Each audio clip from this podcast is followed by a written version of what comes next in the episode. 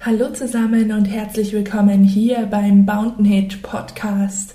Mein Name ist Lady Julina und ich freue mich, dass du auch heute wieder einschaltest. In der heutigen Folge möchte ich dir näher bringen, was Self Bondage mit der Raumfahrt zu tun hat, in drei Schritten zum Erfolg. Ich würde mich freuen, wenn du diesen Podcast kostenlos abonnierst, eine Rezension oder ein Sternchen da lässt, je nachdem, welche Möglichkeiten du hast und wo du den Podcast hörst und natürlich auch regelmäßig vorbeischaust. Ah, du wirst dich jetzt mit Sicherheit fragen, was erzähle ich hier gerade überhaupt? Was hat Self-Bondage mit Raumfahrt zu tun? Mit drei einfachen Schritten kannst du deine persönlich gefesselte Zeit so sicher wie möglich gestalten. Und du hast auch maximalen Spaß an diesem Erlebnis. Self-Bondage ist nämlich wie Raumfahrt. Es ist gefährlich und extrem viele Dinge können schiefgehen. Wegen einem kleinen Fehler in der Planung kann es zu extremen Folgen kommen. Bloß weil man eine falsche Entscheidung getroffen hat, ist das ganze Spiel ruiniert. Niemand ohne Wissen würde ein Raumschiff in den Weltall schießen, das ist ja wohl klar ohne zu wissen, wie man dieses Raumschiff sicher auf die Erde zurückbringt. Und genauso ist es auch beim Self-Bondage. Niemand ohne Wissen sollte sich selbst fesseln. Vor allen Dingen nicht, wenn er nicht weiß, wie er sich selbst aus dieser Fesselung befreien kann. Und deswegen versuche ich dir heute die Ähnlichkeit zwischen der Raumfahrt und der Self-Bondage etwas näher zu bringen. Schritt 1. Planen, testen, checken. Die erste Aufgabe sollte immer darin bestehen, zu planen, was man eigentlich möchte. Wie lange möchte man gefesselt bleiben? Was möchte man, was passiert, wenn man gefesselt ist? Aus welchen Materialien bestehen die Dinge, mit denen ich mich fesseln will?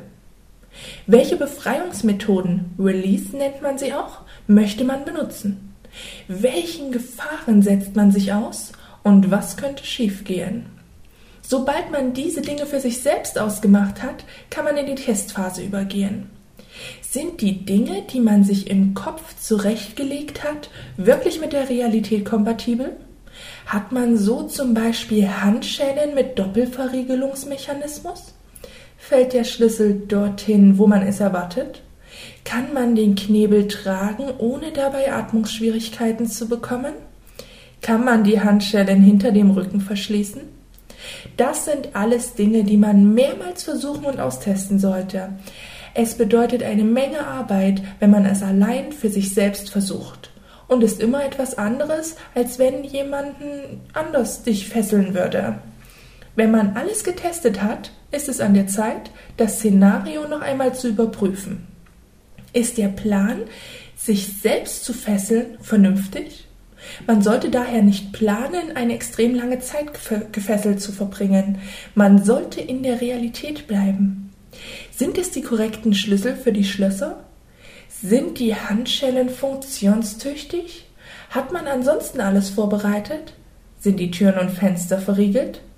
Ist das Gas abgedreht oder die Kerzen gelöscht? Hat man funktionierende Stromquellen, wenn man sie braucht? All das sind wichtige Dinge, die man zuvor noch einmal überprüfen sollte. Dennoch sollten auch Dinge bedacht werden, wie zum Beispiel funktionierende Batterien, wenn man einen Vibrator benutzen möchte. Schritt 2. Der Start. Sobald man sich ganz sicher ist, man hat alles kontrolliert und erarbeitet, ist man bereit, den Start einzuleiten oder mit anderen Worten auch zu fliegen. Man schließt das letzte Schloss und fesselt sich somit komplett. Sobald man in der Luft ist, kann man bekanntlich nicht mehr viel ändern. Es ist ab diesem Zeitpunkt zu spät, irgendwelche Probleme zu erkennen, wenn man bereits selber vollständig gefesselt ist. Nun ist man auch das hm, in dieser hilflosen Situation bis zum bitteren Ende. Hat man hingegen den ersten Schritt sorgfältig durchgeführt, sollte der zweite Schritt extrem genüsslich werden. Allerdings könnte auch hier noch einiges schiefgehen. Der bekannte Satz Justen, wir haben ein Problem wird hier dann schneller Anwendung finden, als dir lieb ist. Nicht nur für Astronauten, sondern auch für dich selbst. Man ist allein, ohne dass man jemanden hat, der einem hilft.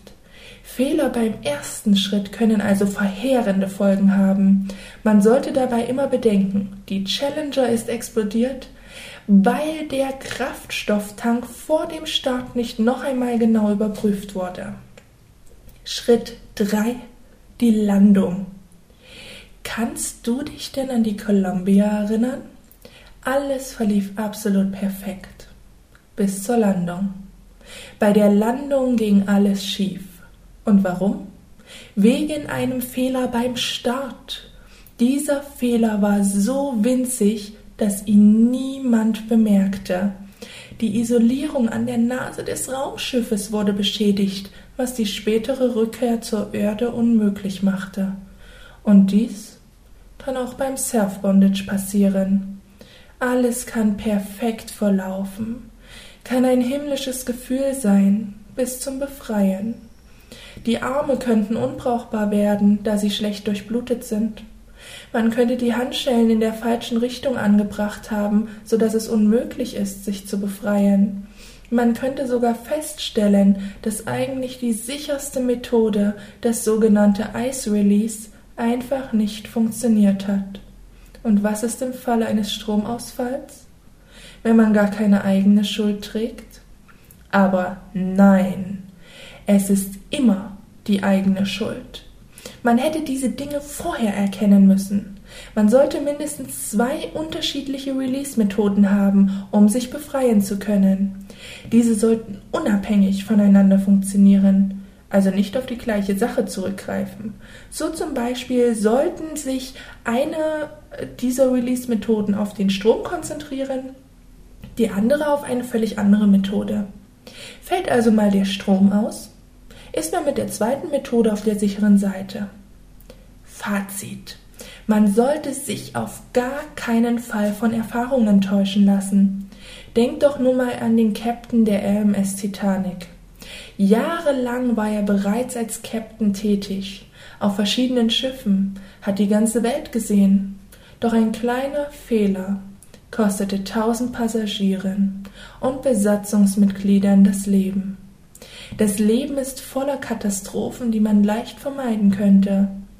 Deshalb sollte man auf diesen Drei-Schritte-Plan auf gar keinen Fall verzichten. Übrigens habe ich diesen Text auf boundanna.com entdeckt und für euch einmal ins Deutsche übersetzt. Wer Englisch beherrscht, kann sehr gerne mal auf der Seite vorbeischauen. Sie ist wirklich sehr, sehr informativ.